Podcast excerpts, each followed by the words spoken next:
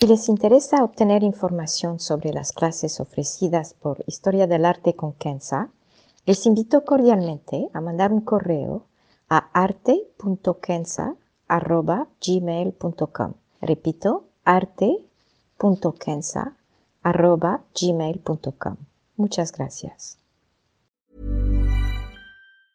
Mom deserves the best, and there's no better place to shop for Mother's Day than Whole Foods Market. They're your destination for unbeatable savings, from premium gifts to show-stopping flowers and irresistible desserts. Start by saving 33% with Prime on all body care and candles. Then get a 15-stem bunch of tulips for just $9.99 each with Prime. Round out Mom's menu with festive rosé, irresistible berry chantilly cake, and more special treats. Come celebrate Mother's Day at Whole Foods Market. Historia del arte con Kenza.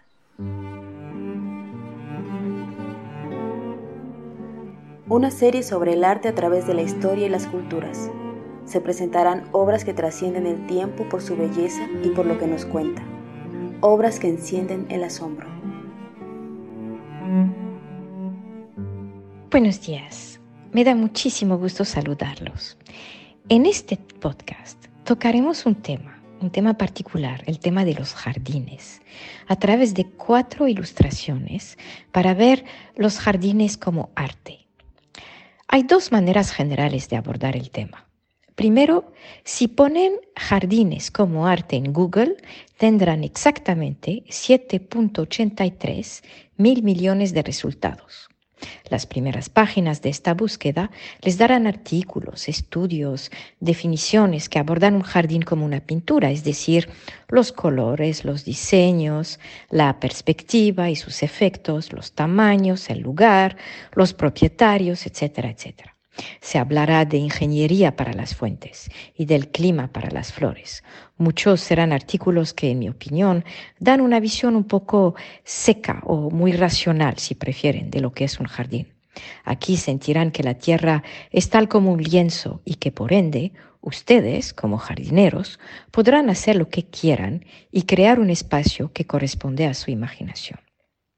Esta manera de estudiar, entre comillas, un jardín viene para mí de una visión dominante que data de los escritos filosóficos de los siglos XVII, XVIII, más o menos, con lo que se ha llamado la época de la iluminación, cuando la ciencia adquirió un lugar definitivo en el racional humano para explicar la existencia misma.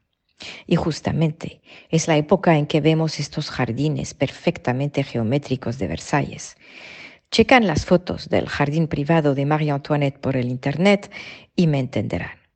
El hombre puede, nos exclama estos jardines, hasta controlar la forma de los arbustos, como una rama puede crecer y cuándo se caen las hojas. Aquí es el ser humano quien domina su entorno. La segunda manera en que podemos acercarnos al tema de los jardines y del arte es de reconocer nuestra humildad es decir, reconocer que tenemos en nuestras manos la posibilidad de crear un espacio que corresponde a lo que pensamos en nuestra imaginación, pero que nada es cierto. Todo depende de la naturaleza misma. No le podemos obligar a una flor a abrirse. No podemos afectar el aroma del jazmín. No podemos dirigir el crecimiento de las ramas de un árbol o obligar a un árbol a dar frutas. Todo esto no está bajo nuestro control.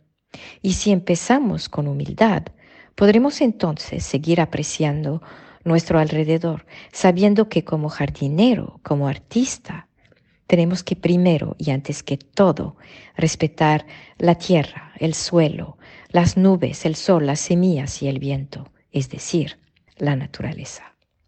De esta manera nos alejamos de un jardín como un objeto funcional. Claro, que un jardín puede darnos eh, frutas y hierbas para cocinar, pero la visión o más bien la idea del jardín va más allá. Lo que prefiero es ver a un jardín como un lugar que toca todos los sentidos. La vista, por el color de las flores, por los juegos de luz y sombra. El olfato, por las flores, claro, y las frutas, y el olor a tierra mojada.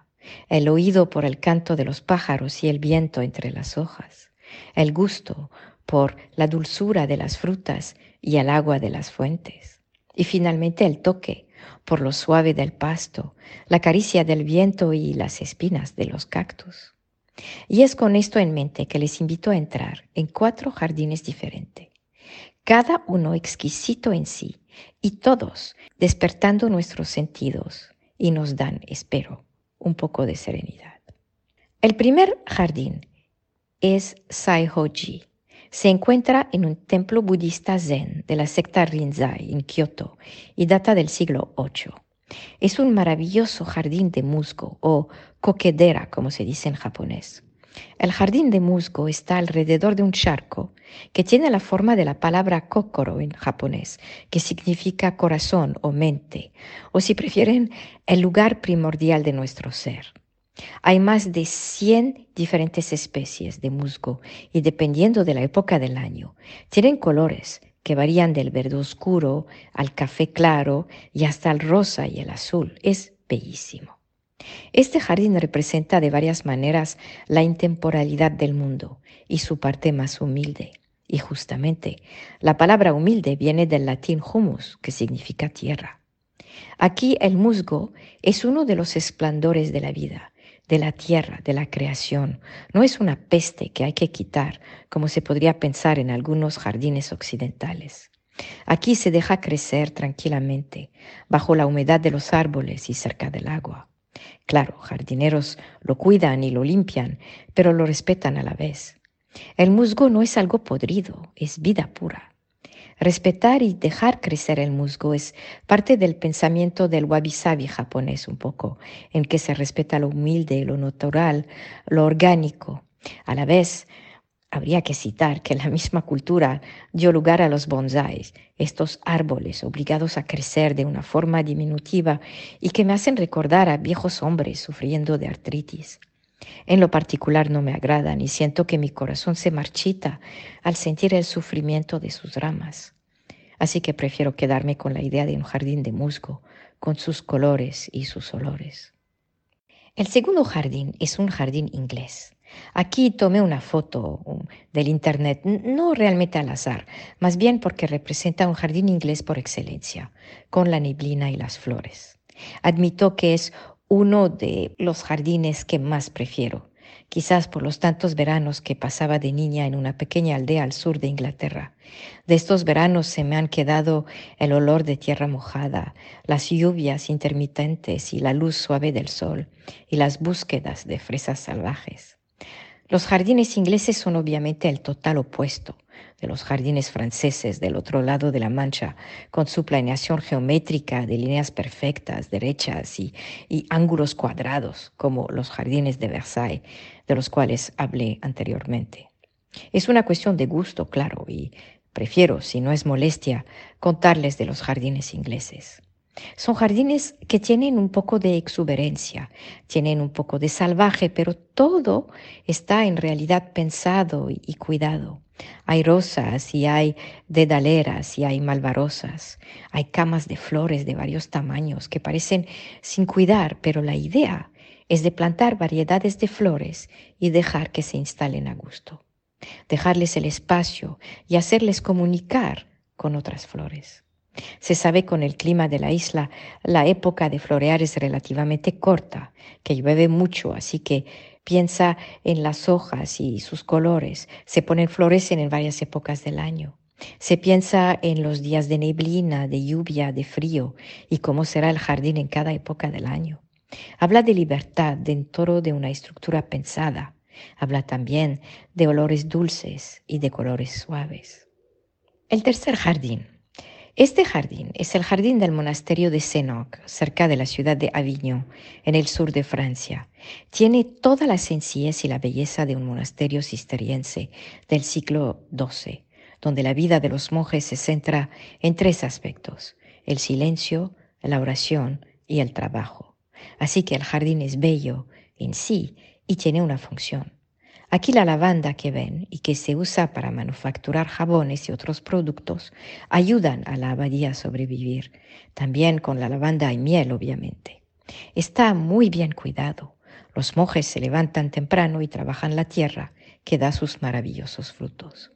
Lo que me fascina es que el color mismo de la lavanda no forma un contraste con los colores del monasterio, se complementan más bien.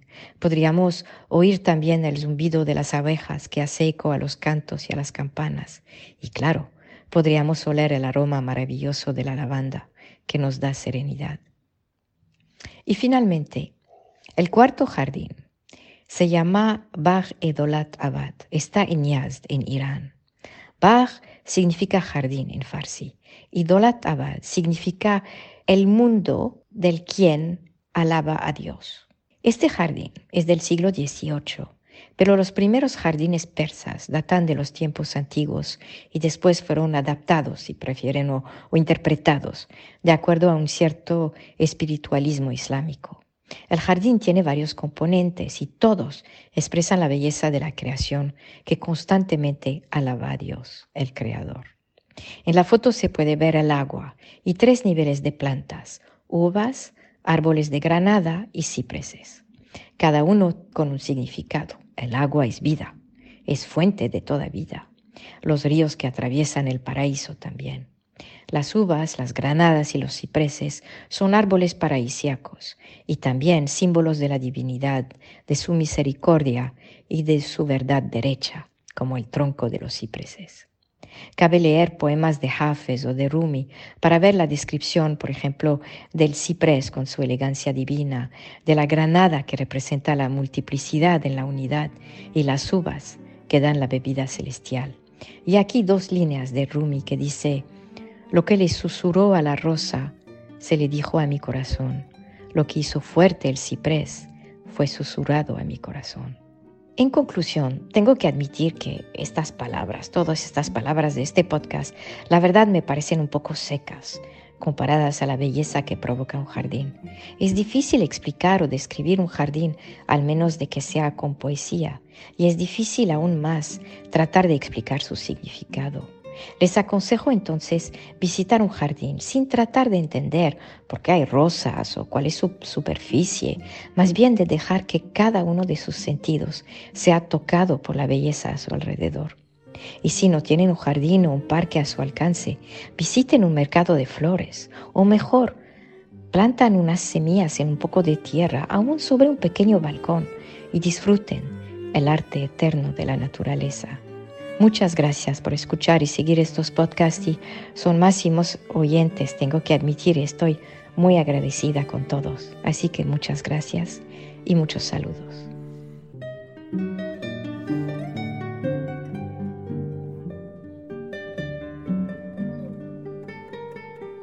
Historia del arte con Kenza.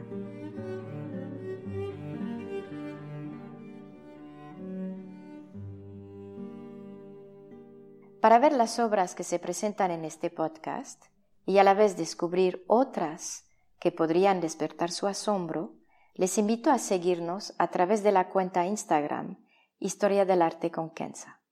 El podcast es producido por Rojo Bernado y les aconsejo ver otros de sus podcasts como Entre Cruzadas y Teatro para Llevar. Gracias.